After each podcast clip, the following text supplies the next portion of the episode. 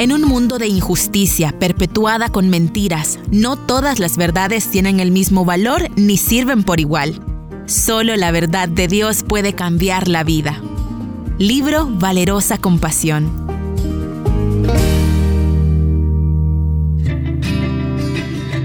Bienvenidos a su programa Entre Libros. Qué gusto me da saludarle.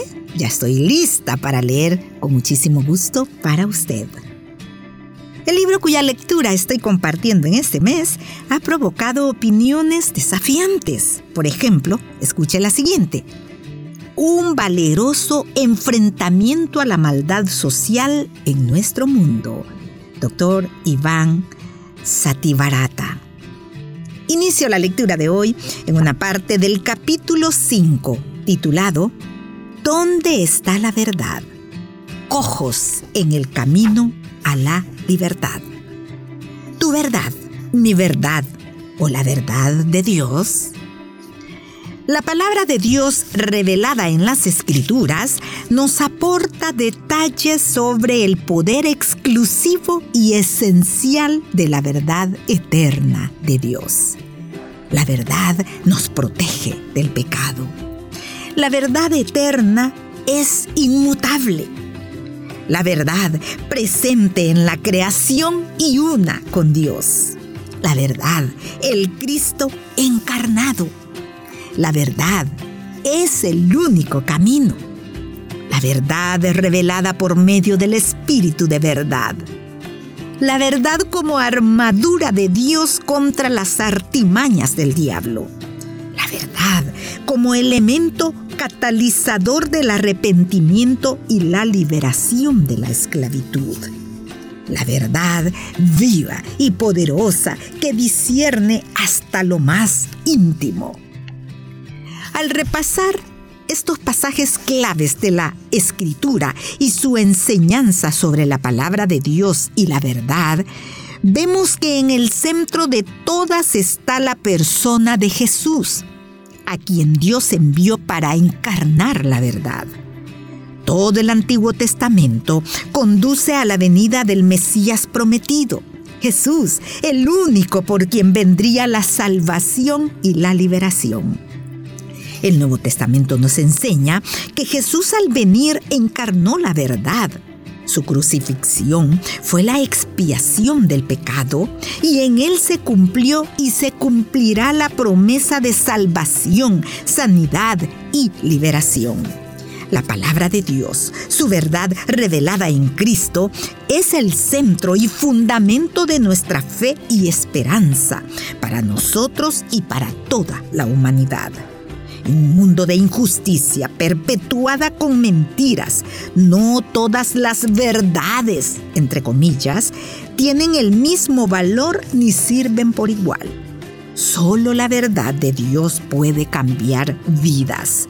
Por eso debe anunciarse a los necesitados, hombres, mujeres, niños y niñas. De lo contrario, no podrán ser transformados, la fe en Dios y en su palabra viene por el oír.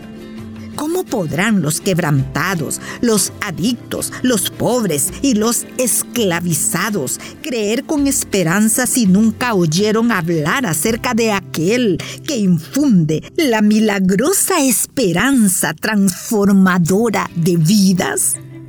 De alguna manera u otra, el mensaje de Cristo y la verdad de Dios sobre Él deben compartirse ya sea en una calle, en un barrio marginado, en una iglesia que se reúne en un hogar, en un grupo pequeño, en una mesa de un salón de café, en la celda de una cárcel. Este mensaje de Cristo ha sido ordenado por Dios, ungido con el Espíritu y confirmado milagrosamente por el poder sobrenatural de Dios. Ya sea que se lo predique con elocuencia desde un púlpito a una multitud, como lo hace mi esposo, o se lo transmita en voz baja, personal e informalmente, como lo hago yo, cara a cara, con una mujer que escapa de la violencia sexual, las buenas nuevas de Jesucristo y sus promesas tienen poder para tocar y cambiar vidas. Quizá esto suene teoría religiosa o un dogma. No obstante, después de viajar con mi esposo a más de 30 países y compartir la esperanza de Cristo y el mensaje de salvación en contextos de los más diversos e increíbles, a personas de diversas culturas, acaudaladas y extremadamente pobres, es asombroso ser testigo del poder del Evangelio cuando obra. La gracia de Dios es asombrosa. La vida es blanco y negro y lo único que necesitas es a Jesús. Sin embargo, la verdad de Dios debe compartirse con integridad y sabiduría. Christy Childs, de Kansas City, en Missouri, es una activista. Cuando era apenas una adolescente, fue traficada y acabó pasando más de 10 años de su vida en la explotación sexual. Como sobreviviente que recibió ayuda y sanidad cuando tenía 30 años, Christie fundó la Voz de Verónica, una organización sin fines de lucro que se dedica a sensibilizar a la opinión pública sobre el tráfico sexual y sobre la necesidad de luchar contra este delito y proveer servicios críticos a las sobrevivientes. En su proceso de la esclavitud a la sanidad, Christie comenzó una relación con Dios y con su poder para transformar vidas Christie es una persona que conoce los horrores de la explotación y trabaja constantemente para ayudar a las víctimas. Eso la lleva a expresar algunas de sus preocupaciones respecto a las personas de fe que desean informarse acerca de este problema y trabajar con las sobrevivientes. Cristi conoce ambas caras de este tenebroso mundo y tiene algunas advertencias para las seguidores o los seguidores de Jesús que debemos tomar en serio. Número uno, no haga promesas a las víctimas que no podrá cumplir. Número dos, no repita promesas que Dios nunca hizo ni están en su palabra. Número 3.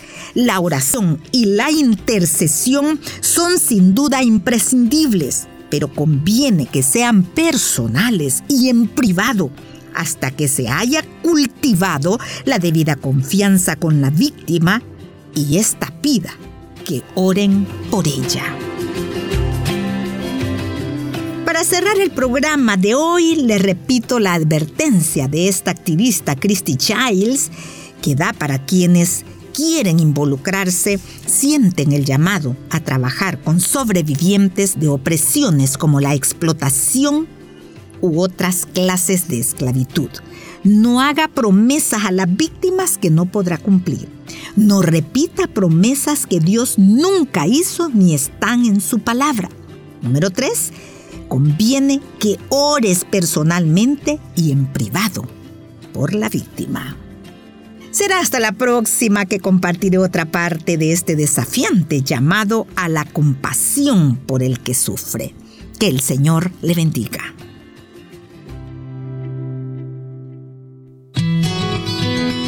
Puedes escuchar este programa en SoundCloud. Busca el perfil de Radio Restauración. Ingresa a listas y luego clic en Entre Libros.